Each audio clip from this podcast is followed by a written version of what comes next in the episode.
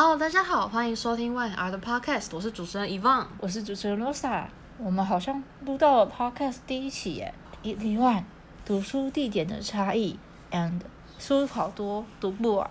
那我们现在就是来稍微比较一下，我们首先先从读书地点的差异开始。Yes，没错，想必现在大家一定会想，我是要在家里读，还是在学校读，还是我在补习班读？那首先我们先从家里开始讲。家里开始。好，那我先来讲一下，因为我在准备学车的期间都是在家里读书的，所以我觉得在家里读书的优点就是自由度高，然后你可以想做什么就做什么，你可以想喝水的时候你就走起爬起来，也不是坐起来，然后你就走去喝水，然后再坐回去就去读书，这个都没有人管你，所以我觉得这是我呃家在家里读书最大的优点，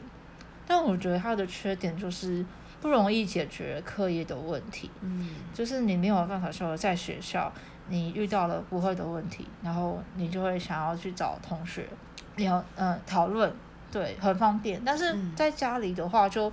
只有你一个人，所以我觉得就是要找同学讨论的话会有点困难。那你们会一定会问说，那你为什么你不要直接去传讯息？但是 我就不想要，我就不想要打扰别人啊，因为别人也有自己的事情要忙啊，所以我就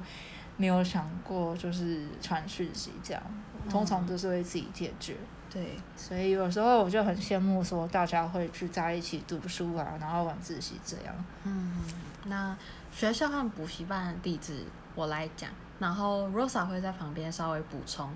那学校的话，老实说，你也是蛮容易会受朋友影响的。假设你的朋友并不是那么呃自制力非常高的人，那你可能在学校你就是哦，今天好饿哦，我可不可以吃个东西？我们吃完东西吧，然后吃完嗯东西之后就是我们去散步吧，然后你才会开始读书。但这时候你通常可能也不会有心读书了，嗯，所以你会容易受到朋友影响。但是你还是可以找到老师去问问题，或是找到人去问问题，去讨论一些东西要怎么解决。虽然比较不容易找到，但是相对来说，还是跟在家里读书比起来，你的问题、课业问题是可以被解决的，嗯没错。但补习班的话，你会更容易受到朋友影响，嗯因为补习班它并不是一个。呃，非常非常制度化的东西，应该说、嗯对，应该也是说它没有像学校那么、嗯就是这严谨。也很多人就说就是补习班就是交朋友的，哦，对对对，真的是有这种话，对，就是所以在补习嗯班，假设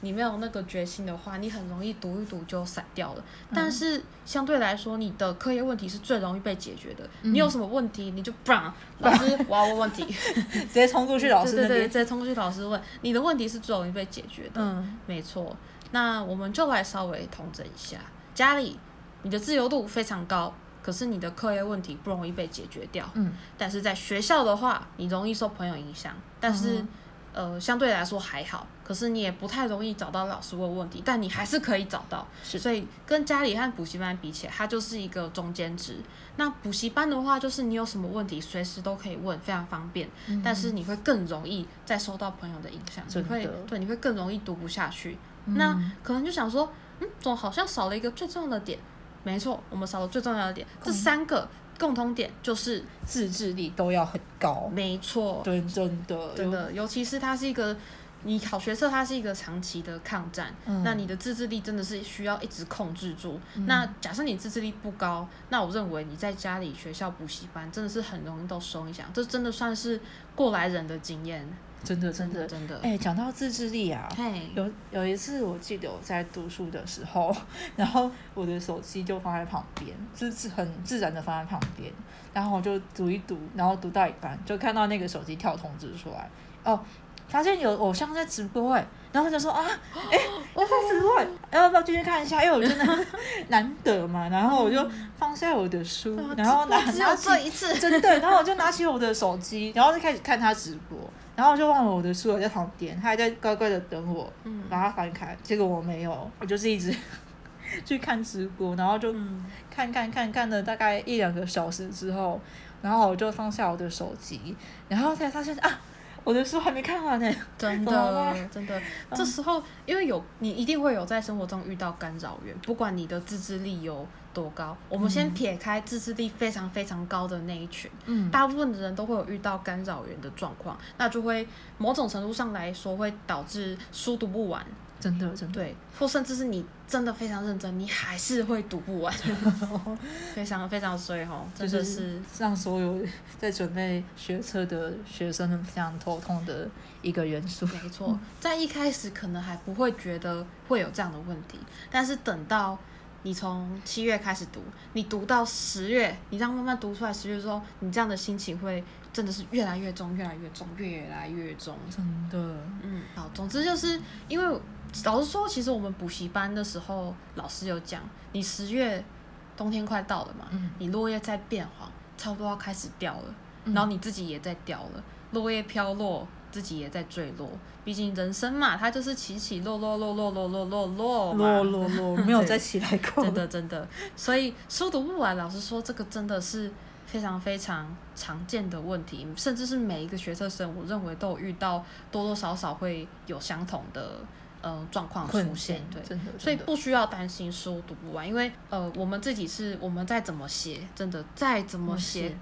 都遇到新的题目。真的真的，所以我觉得你在听这个这一集 podcast 的所有听众，不管你是在准备学测也好，还是在准备分科，还是在准备所有的考试，我要跟你们说，就是你们不是孤单一个人，不是只有你会觉得说，哦，我的书读不完，对，或者是哦，我真的很怎么样嘛？真的真的，对，我是不需要担心。对啊，我们会陪着你撑过这一段时间。对对对，所以难过的时候听一下我们的 podcast 吧。对啊，没错，那这段时间真的是偏过去就好，请大家加油。对，请大家加油。大家点进来看到我们的主题，一定会觉得很好奇吧？为什么嗯是云霄飞车跟旋转木马？老实说，我一开始取这个名字的时候，Rosa 也是，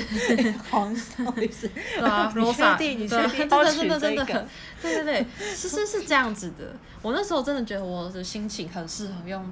呃这两项游乐设施来形容。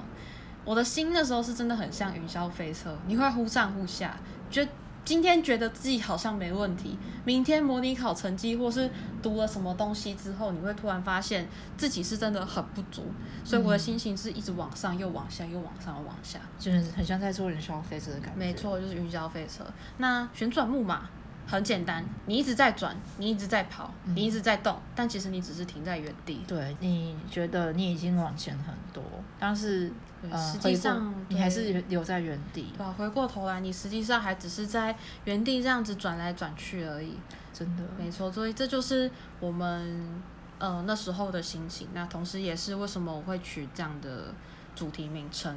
是的，是的，那就是这时候想要告诉大家，不需要担心。真的不需要过度的担心。这样的心情，其实每一届的历届学测生都会遇见，并且如果你又是一零八课纲第三届的学生的话，我相信你多多少少虽然有前两届的经验，但你们可能多多少少都还是会有一点紧张。处在迷惘的状态，对就跟我们的当时的我们一样，因为我会想说，哎，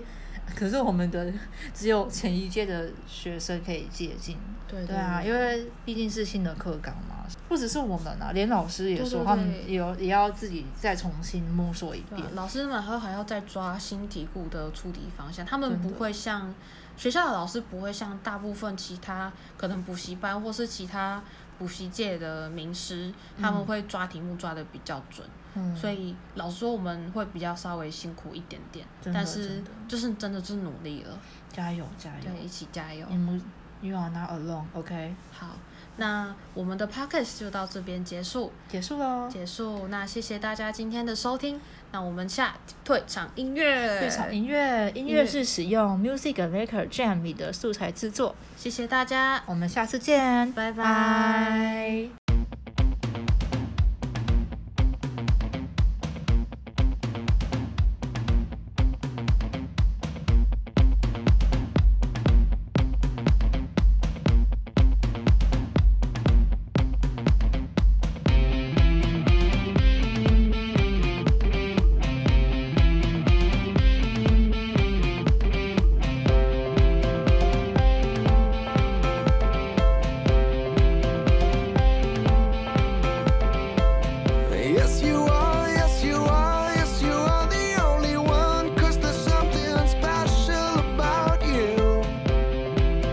the smile.